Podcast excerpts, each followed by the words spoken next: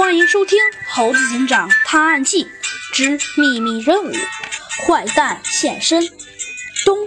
一下子，猴子警长就踢开了武林殿的大门，三人赶忙闯了进去。阿荣边走边说：“武林殿里全是武林之宝，你们俩可千万别乱碰啊！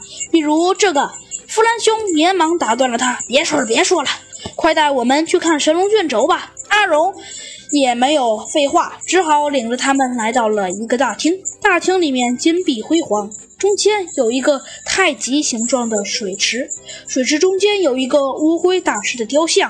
阿荣轻轻地向雕像深深地鞠了一躬，便掏出从阿海那儿偷来的法杖，抬头望向天花板，天花板上挂着一条木龙，而阿荣却望着上边，迟迟没有动。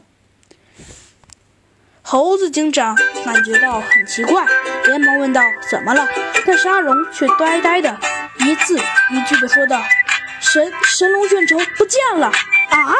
猴子警长和弗兰熊大吃了一惊，连忙上上桥，果然龙头上空空如也，什么都没有。三人纷纷左瞧瞧，右瞧瞧。以为掉到地上了，忽然背后传来了一阵声音，三人立刻转过头，发现有一个身影斜靠着墙壁正站着。猴子警长紧张的一步一步走了上去，大声的问道：“你是什么人？”那身影一步步的走了出来，猴子警长终于看清了他的面貌，坏蛋现身了。只见他穿着一身汉服，头上戴着草帽，手持一根铁棒，他竟然是一头猎豹！三人都傻了眼。可那只猎豹却冷冷地哼了一声，双手插兜，自顾自地说起来了。